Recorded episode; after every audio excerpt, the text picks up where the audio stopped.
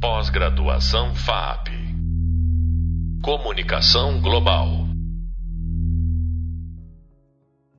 Pessoal, eu sou Jamil Chad, professor da disciplina de jornalismo de bastidores aqui na pós-graduação da FAP. Esse podcast ele justamente acompanha a nossa aula sobre como utilizar documentos de bastidores eh, e principalmente com o tema que nós colocamos na videoaula, que era justamente sobre a situação indígena.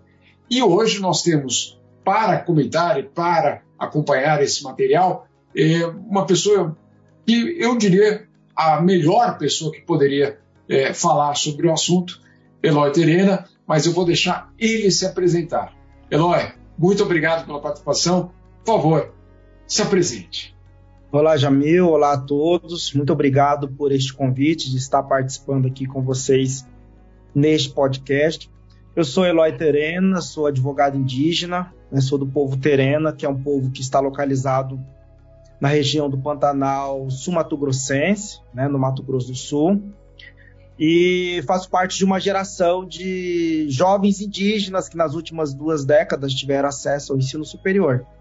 Então, sou advogado de formação, também pesquisador, fiz mestrado, doutorado, pós-doutorado e hoje atuo como coordenador jurídico é, da articulação dos povos indígenas do Brasil. Sou um dos advogados responsáveis né, pela, pelo caso que está no Tribunal Penal Internacional que levou a denúncia do presidente Jair Bolsonaro. Então é um prazer estar aqui com vocês. Eloy, justamente sobre esse ponto é muito importante a gente entender justamente o fato de que vocês levaram um caso ao Tribunal Internacional, mas antes de entrar no caso em si, o que é genocídio? Porque, claro, a gente viu essa proliferação do nome, do uso dessa palavra, inclusive para xingar a torcida adversária, para falar de, de quem a gente não gosta, mas ela tem uma definição muito específica no direito internacional e eu gostaria que você nos explicasse o que é genocídio. Então, o termo genocídio ele tem sido muito utilizado e acionado de forma política, né?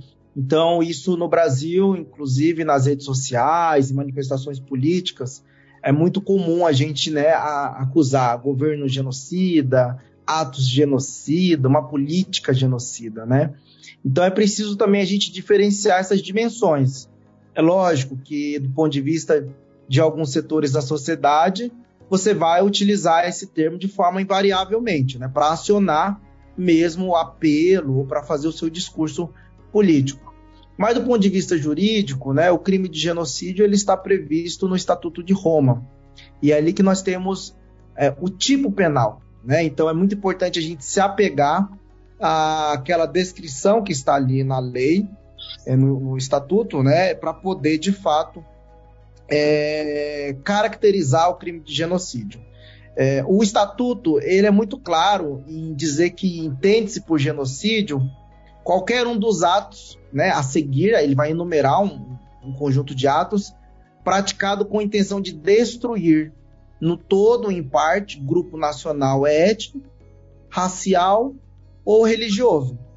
E aí, nessas condutas listadas pelo Estatuto de Roma, ele vai trazer, por exemplo, crime, é, o, o, ato de homicídio, né?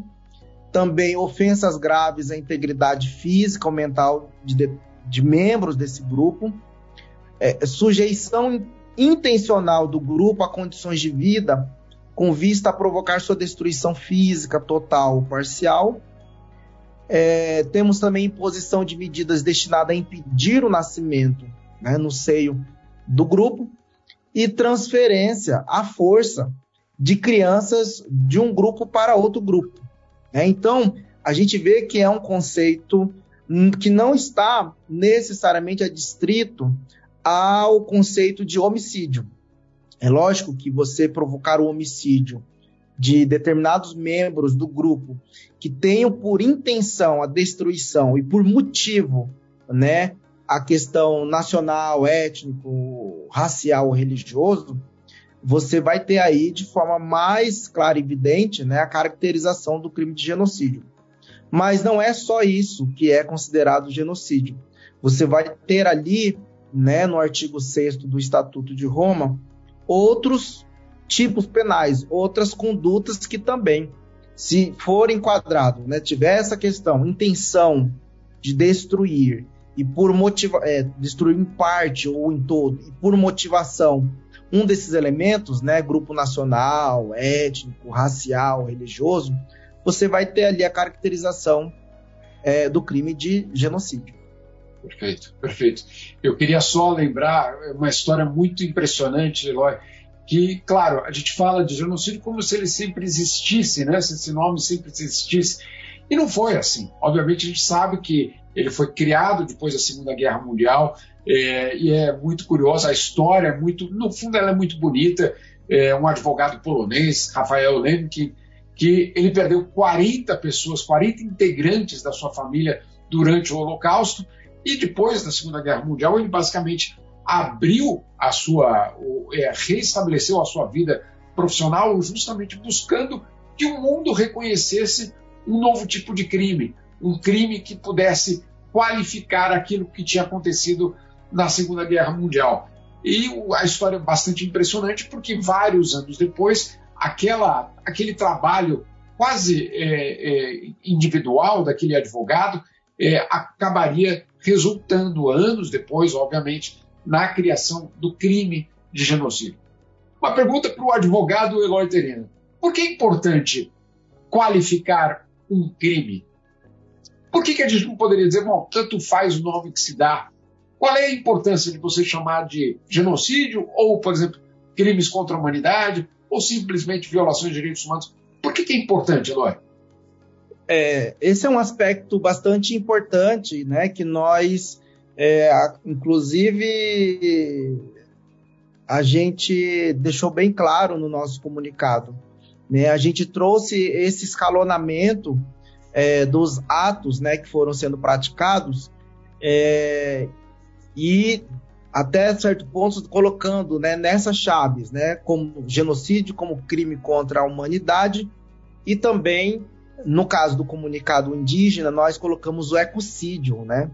Ah. Então, é muito importante a gente classificar esses, esses crimes, a importância política e jurídica que eles ganham. É, no contexto político, justamente para você entender como um conjunto de atos estruturais foram sendo desenvolvidos para você é, pensar um Brasil sem a presença dos povos indígenas.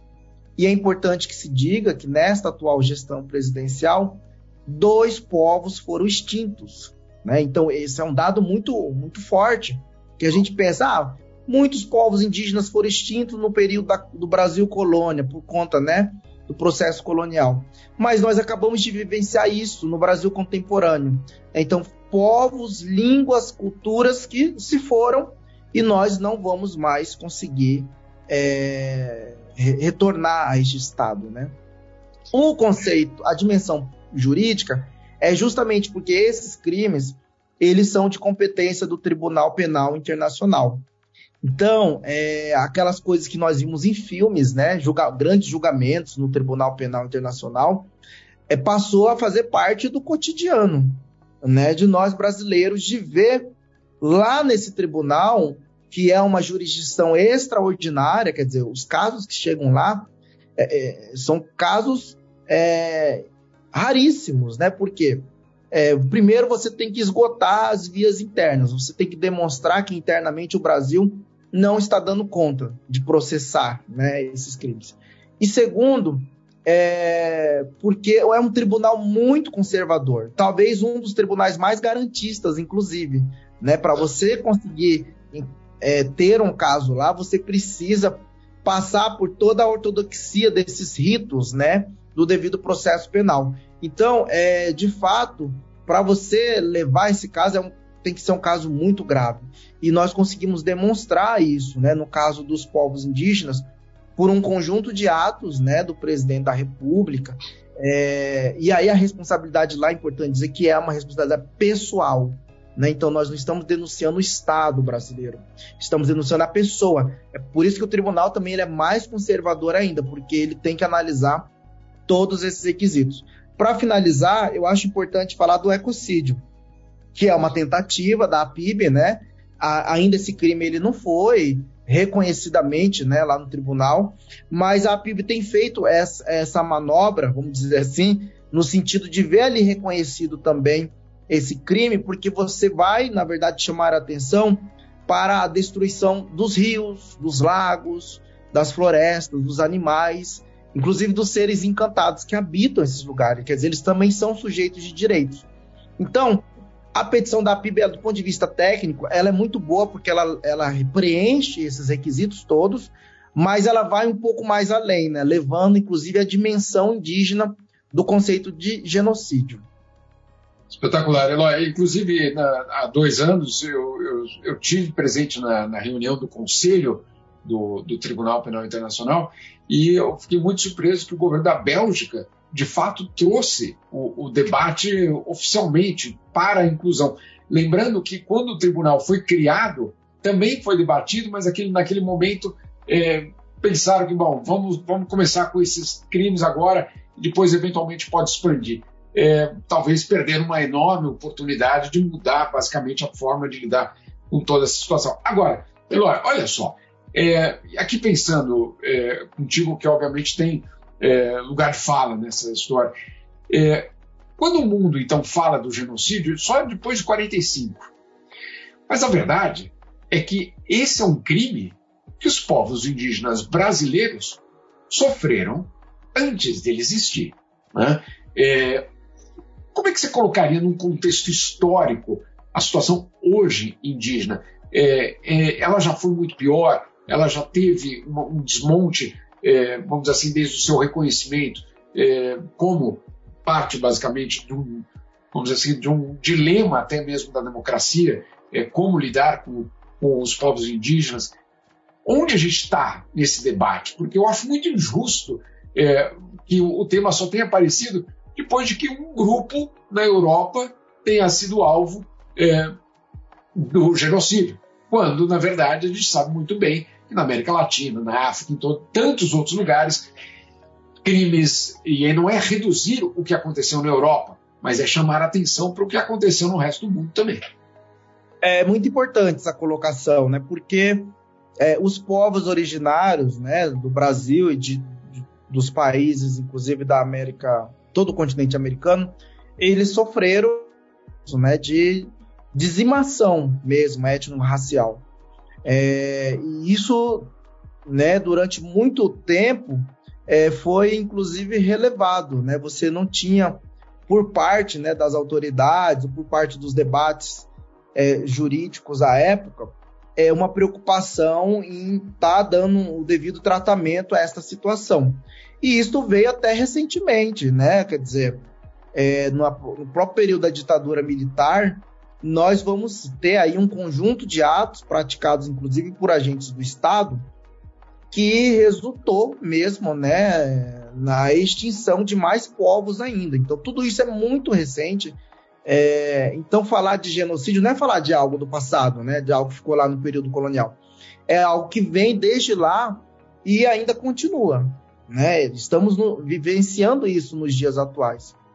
Então, no período da ditadura militar, por exemplo, a distribuição é, intencional né, de roupas contaminadas com vírus, né? É, aqueles sobrevoos de, de helicópteros, né, é, jogando dinamite em comunidades indígenas para extermínio. Ou seja, isso tudo está documentado em relatório oficial né, do Serviço de Proteção ao Índio. Então, nós não estamos falando de relatos como alguns tentam desclassificar, né, relatos literários, né, ou a, a, é, diários de campos de antropólogos, né, que também são fontes importantes de informação conjunto probatório. Mas é muito importante ressaltar que isso está documentado em, em, em documentos oficiais, né? É, e aí nós estamos vivenciando isso hoje. Então é preciso sim reconhecer esse, esse crime de genocídio. É, isso tem um aspecto moral muito forte que tem que desembocar né, em ações políticas é, necessárias, e eu, eu acredito que, que nós vamos ter agora uma oportunidade de fazer isso, né? Mas também no campo jurídico nós temos que ter a responsabilização. Infelizmente, isso tudo foi muito bem documentado mas não se tem a responsabilização dos agentes privados e dos agentes públicos. Então é preciso a gente partir também para essa discussão. Não basta apenas a gente documentar ou apenas reconhecer. Tem que ter uma responsabilização efetiva né, das pessoas que praticaram esses atos. Então, quando você me pergunta qual é o ponto do debate que nós estamos agora, eu acho que é, a gente tende a avançar exatamente por conta desse protagonismo dos povos indígenas, seja por meio das organizações indígenas, seja por meio agora né, da, do parlamento, das parlamentares indígenas, seja por meio da rede de advocacia indígena, que é essa rede que nós fazemos parte, porque a gente tem levado cada vez mais em nossas petições, seja em tribunais nacionais ou internacionais, a necessidade de ver né, responsabilizado é, esse conjunto de pessoas ou instituições que acabam violando o direito dos povos indígenas. Perfeito. E uma última pergunta, porque obviamente o que você coloca aqui é extremamente interessante, gente poderia passar, obviamente, horas falando sobre cada um desses aspectos, mas, em primeiro lugar, só para deixar muito claro, não é desmerecer o sofrimento do que aconteceu na Europa, não é isso é justamente trazer outras regiões do mundo para o mesmo debate, porque afinal de contas é, o que aconteceu, como você colocou essa palavra muito forte, que é dizimar é, culturas inteiras, povos inteiros, é, de uma forma muito clara. Nessa responsabilização, nessa responsabilização, que papel ela pode ter para o fortalecimento da democracia, Eloy? Olha, sem dúvida, eu acho que o, o, principal de tudo, talvez um papel até pedagógico, né? Porque as pessoas, é, muitos pensam, né, que podem violar direitos dos povos indígenas, muitos, inclusive, estão acostumados a violar direito dos povos indígenas e deixar o, o, de lado, né? Quer dizer, não vai acontecer nada e mesmo se acontecer, não vai ter nada no plano efetivo. Então, eu acho importante é, esse aspecto, né, que eu estou chamando entre aspas de um aspecto pedagógico. É, mas a responsabilização também, ela não pode ser só, é, em muitos casos, é, âmbito penal. Embora a gente esteja falando aqui do cometimento de crimes, né, da responsabilização criminal, mas nós temos que pensar também na própria responsabilização patrimonial, né, por atos é, que foram praticados e que culminaram aí na extinção de povos, né, ou no sofrimento, né, de determinada parcela eh, dessas comunidades. Então, a responsabilização a gente tem batido muito nessa tecla, inclusive, é claro, no âmbito penal não tanto, né, mas em outras áreas do direito, na responsabilização até de empresas, né, que tem por detrás os seus dirigentes que não atuam com a devida cautela, né, em relação aos povos indígenas. Então é muito importante a gente repisar esses argumentos e é uma coisa que os povos indígenas têm falado muito, né? E nós temos recebido muita cobrança, inclusive dos nossos caciques, das nossas lideranças. Perfeito, Eloy. Olha, eh, eu quero te agradecer muito porque de fato o que esse podcast tenta trazer é justamente um complemento a uma aula que a gente fala justamente de genocídio e para evitar que um jornalista, eh, que um comunicador utilize essa palavra de uma forma é, genérica, que eles saibam o que significa não só a palavra, não só é, o, o, o, talvez o dano causado, mas também quais são as consequências, inclusive da responsabilização, como você colocou. E que sim, você tem canais diversos, os canais nacionais, mas principalmente o Tribunal Internacional, como vocês têm levado. Te agradeço muitíssimo pela participação. É, na verdade, não só pela participação nesse podcast, mas na participação por levar o debate sobre genocídio e por levar o debate sobre os povos indígenas de uma forma muito clara, muito objetiva é, e, eu diria, muito incisiva. Te agradeço muito. Eu que agradeço a oportunidade e eu espero poder continuar contribuindo com, com esse debate, né, a partir aqui do trabalho que nós temos feito no âmbito da articulação dos povos indígenas do Brasil. Muito obrigado. Pós-graduação FAP. Comunicação Global.